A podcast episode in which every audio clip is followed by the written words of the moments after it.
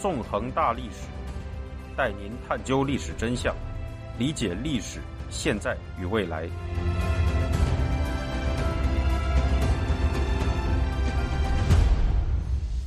大家好，欢迎大家收听《纵横大历史》，我是主持人孙成。今天我们将继续进行寒战系列节目。在之前的十四讲中，我们回顾了寒战的起源。韩战头十个月的战争进程，以及这一期间错综复杂的国际博弈。今天，我们将进行第十五讲“总统与将军”，讨论韩战中极富戏剧性的一段历史——麦克阿瑟免职事件。我们还是从一个历史场景开始说起吧。一九五一年四月十七日夜晚八时半，在加州旧金山，超过五十万名民众聚集在街头。迎接着一位美利坚英雄的归来。很快，这位英雄的座机巴丹号便降落在旧金山机场。在机场上，许多想在第一时间目睹英雄风采的民众，已经在停机坪上等候了至少两个小时。随着这位英雄步出机舱，人群陷入了狂热，水泄不通的欢迎人潮从停机坪一直排列到了距机场半小时车程的英雄即将下榻的酒店。在欢呼声中，兴奋的人们不断向前涌去，争相目睹英雄的风采，导致英雄的车队为从机场抵达酒店足足走了一百零五分钟。对于那一晚的情形，《旧金山纪事报》在第二天的新闻中说，数十万民众在街头的出现使当地警方收到了大量紧急呼叫，令警察忙于在各处为英雄的车队疏通交通，以确保车队能在人群的包围下顺利通过。究竟是一位怎样的英雄，能够得到美国民众如此程度的热爱呢？他就是联合国军总司令、五星上将道格拉斯·麦克阿瑟。此时的麦克阿瑟，事实上刚刚被杜鲁门总统解职，已经不再能指挥联合国军继续作战了。那么，麦克阿瑟为什么会得到本国民众这样的爱戴呢？杜鲁门总统又为什么会将战功卓著的麦克阿瑟将军解职呢？要明白这些问题。我们就要从杜鲁门总统和麦克阿瑟将军之间的关系开始说起。在讲述两人的关系之前，我们首先要了解一下，在麦克阿瑟被解职前几个月中，华盛顿方面和麦克阿瑟对韩战战局及国际局势的观点。如前所述，在一九五零年十一月，麦克阿瑟因为过于轻敌，对中共军的实力产生了误判，贸然发动了圣诞节前凯旋攻势。从而导致联合国军在十二月退出了北韩。此后，随着李奇微将军就任美第八集团军司令，联合国军才算找到对付中共军的办法，得以稳住战线。在暂时放弃韩国首都首尔后，粉碎了中共北韩联军的二月攻势，并转入反攻，在三月底将敌人赶回了三八线以北。这样一来，战局看上去又回到了战争刚刚爆发时的样子。随着战局的稳定，美国高层开始考虑一个至关重要的问题：韩战这场战争究竟要以什么样的方式结束呢？对于这一问题，充满斗士性格的麦克阿瑟将军一直持有进取的立场，认为解决韩战问题的唯一出路就在于通过大规模的攻势，彻底消灭朝鲜半岛上的中共军。一九五一年二月。麦克阿瑟制定了一项长期计划，旨在彻底切断北韩境内中共军的补给线。根据他的设想，联合国军应当对鸭绿江对岸集结的中共军实施空袭，从而彻底切断中共兵员和补给物资从满洲源源不断的进入北韩的可能。此外，麦克阿瑟还希望扩大美国投入战争的兵力，并将蒋介石的国民党军投入战争，从而在北韩东西两岸。同时发动两栖登陆和空降作战，这样缺乏补给、遭到侧翼进攻的中共军便只剩下两个选择：饿死或者投降。对于麦克阿瑟的这一宏大计划，华盛顿方面反应冷淡。一九五一年二月六日，美国国务院与参谋长联席会议召开座谈会，讨论韩战的出路。在会议上，国务院代表提出，此后的韩战战局。有通过停战谈判进行政治解决的可能，但谈判如果要顺利开启，则取决于共产阵营的态度。其后，艾奇逊国务卿在二月二十三日发表谈话，表示联合国和美国都不对用军事手段统一朝鲜负任何责任，并相信大多数在朝鲜驻军的政府都会继续拥护把统一朝鲜作为一种政治目标，而不是战争的目的。在这之后，杜鲁门总统决定发表一份公开声明，用于表示联合国军希望与共产集权阵营进行停战谈判。三月二十日，参谋长联席会议致电麦克阿瑟，提醒他总统正在起草这一声明。得知这一情况后，麦克阿瑟在不与华盛顿方面打招呼的情况下，独自在三月二十三日发布了一份态度强硬的声明。在这份声明中，麦克阿瑟说：“共产党军队实际已消灭了，敌人的补给线不分昼夜地遭到了我军的攻击，所以其前线的补给经常中断，兵员开始丧失持久力。敌人的人海战术对于已经习惯了的我军来说。”也失去了效果，其渗透战术也遭到了各个击破。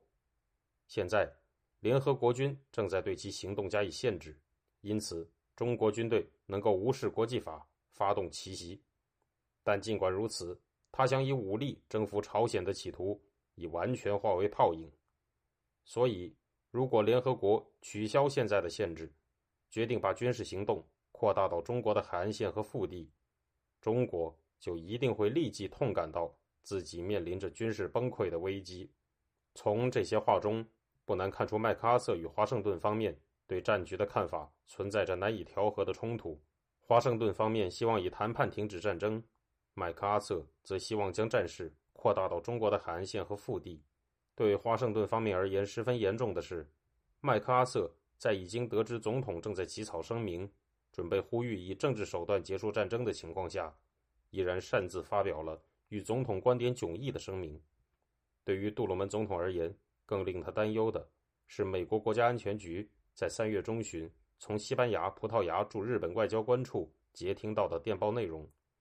在这些电报中，西普两国外交官向上司汇报，表示他们和麦克阿瑟进行了谈话。麦克阿瑟满怀信心，表示他能够把朝鲜战争转化为一场大规模冲突。并一劳永逸地解决掉中共问题。听众朋友，您现在收听的是自由亚洲电台纵横大历史栏目，我是主持人孙成。为什么麦克阿瑟将军独自发表声明，会令华盛顿方面和杜鲁门总统如此担忧呢？在此，我们需要了解一下麦克阿瑟将军此时的职务。在一九五一年时。麦克阿瑟不仅只是援助韩国的联合国军总司令，也是驻日盟军总司令。而在当时，由于同盟国与日本的旧金山合约还未生效，日本作为二战战败国，其主权尚未完全恢复。这就是说，此时的麦克阿瑟不仅是美国军队在远东的最高指挥官，也是日本的实际掌权者。可以说，此时麦克阿瑟及他在东京的司令部。已引燃成为华盛顿之外的右翼权力中心。对于美国而言，文官控制军队是立国的基石之一。正是因为如此，美国在建国以来才从未变为军事独裁国家。如果任由麦克阿瑟继续擅自行动，那么美国的宪制就将面临更大的危机。除此之外，麦克阿瑟还有一项行为令华盛顿方面感到非常不安。三月二十日。麦克阿瑟致信众议院少数派领袖小约瑟夫·马丁，对华盛顿方面试图进行有限战争的战略表达了强烈的不满，认为没有任何东西可以代替胜利。四月五日，马丁在众议院宣读了麦克阿瑟的信，这样一来，双方的矛盾便达到了摊牌的地步。到这时，杜鲁门总统和麦克阿瑟将军的关系已经无可挽回，个性强硬的杜鲁门总统。已经下定了做出决断的决心。四月六日，杜鲁门总统召集国家安全会议的全体成员，在不表露自己态度的情况下，征询了众人的意见。与会者大都表示同意将麦克阿瑟立即免职。艾奇逊国务卿向总统表示，将麦克阿瑟免职事关重大，最重要的使参谋长联席会议的全体成员要有一致的意见。此后数日内。杜鲁门又连续召见国家安全会议成员，进一步听取了他们的看法。四月九日，参谋长联席会议主席布雷德利将军告诉杜鲁门，参联会的各位参谋长已经全体一致的同意麦克阿瑟应该被免职。直到这时，杜鲁门才表示，早在麦克阿瑟于三月二十三日擅自发布那份关于扩大战争的声明时，他就已经下定了将麦克阿瑟免除职务的决心。四月十一日零时，由杜鲁门总统起草、参谋长联席会议主席布雷德利签署的免职令被发给了麦克阿瑟本人。这道命令称：“我奉命将杜鲁门总统的以下指示转达给你。作为美国总统和美国武装部队总司令，我有责任撤销你作为盟军最高司令官、联合国部队总司令、远东总司令和美军驻远东指挥官的职务，并对此深感遗憾。”请将你的指挥权立即移交给马修·李奇微中将，你将有权发布必要的命令，以完成你所选择的归国旅程。一小时后，杜鲁门在白宫召开记者招待会，将罢免麦克阿瑟的消息公布了出去。结果，在麦克阿瑟从官方渠道收到对他的免职令之前，他的夫人珍妮便首先从广播中知道了他被免职的消息。当麦克阿瑟得知自己被免职时，他的反应是镇定的。在他收到正式命令时，他拥抱着妻子说道：“珍妮，我们终于要回家了。”四月十二日，李奇微飞往东京，与麦克阿瑟进行了最后一次会面。根据李奇微的回忆录记载，麦克阿瑟在此次会面中同往常一样镇静和彬彬有礼。四月十六日，麦克阿瑟飞离日本。第二天，他抵达美国西海岸的旧金山，如凯旋的英雄一般，受到了民众的热烈欢迎。四月十九日，麦克阿瑟抵达华盛顿，受到了国防部长马歇尔将军和参谋长联席会议的迎接，并再次遇到了大批民众的欢迎。在当天与国会举行的告别演讲中，麦克阿瑟以这样一段话作为结尾：“甚至早在本世纪初以前，当我参加陆军时。”是为了实现我童年的所有希望和梦想，希望和梦想早已消逝，但是我仍然记得那是最流行的军营歌曲的一句副歌歌词。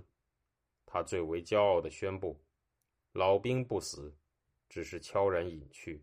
老兵不死，只是悄然隐去。”无疑是麦克阿瑟对自己五十二年军旅生涯的一句总结。一九六四年，麦克阿瑟将军在华盛顿去世。享年八十四岁，麦克阿瑟遭到解职一事，无疑充满着英雄迟暮的悲剧色彩。华盛顿方面之所以拒绝扩大战争规模，一个主要的原因是为了避免破坏冷战初期脆弱的外交平衡。华盛顿方面担心，一旦对中国直接发起进攻，那么苏联将很可能加入战争。对这种局面。可能会受到苏联直接核打击的西欧国家是不愿意看到的，因此扩大战争便将使二战后自由世界的联盟出现裂痕，美国也将面临与苏联决战的风险。然而，麦克阿瑟将军对共产集权阵营的强硬态度，事实上也可能是抵御极权主义在全球扩张最为冒险而有效的做法。另一方面，由于麦克阿瑟的行为，直接违反了文官控制军队的原则，造成了美国的限制危机。杜鲁门总统又是不可能不对他进行免职的。在这场总统与将军的斗争中，两人都在身不由己而又充满责任感地承担着自己的角色，共同上演了一出历史悲剧。无论如何，随着麦克阿瑟被免职，自由世界已经确定了与共产集权阵营进行停战谈判的战略。然而，此时共产集权阵营还不想收手。如上一讲所述，在一九五一年四月，随着李奇微指挥联合国军跨越三八线向北推进，中共北韩联军也集结了一支规模空前的大军。一九五一年四月二十二日，这支拥有一百三十五万害人兵力的大军向联合国军发起了韩战中超大规模的攻势，韩战中最大规模的决战。就此爆发了。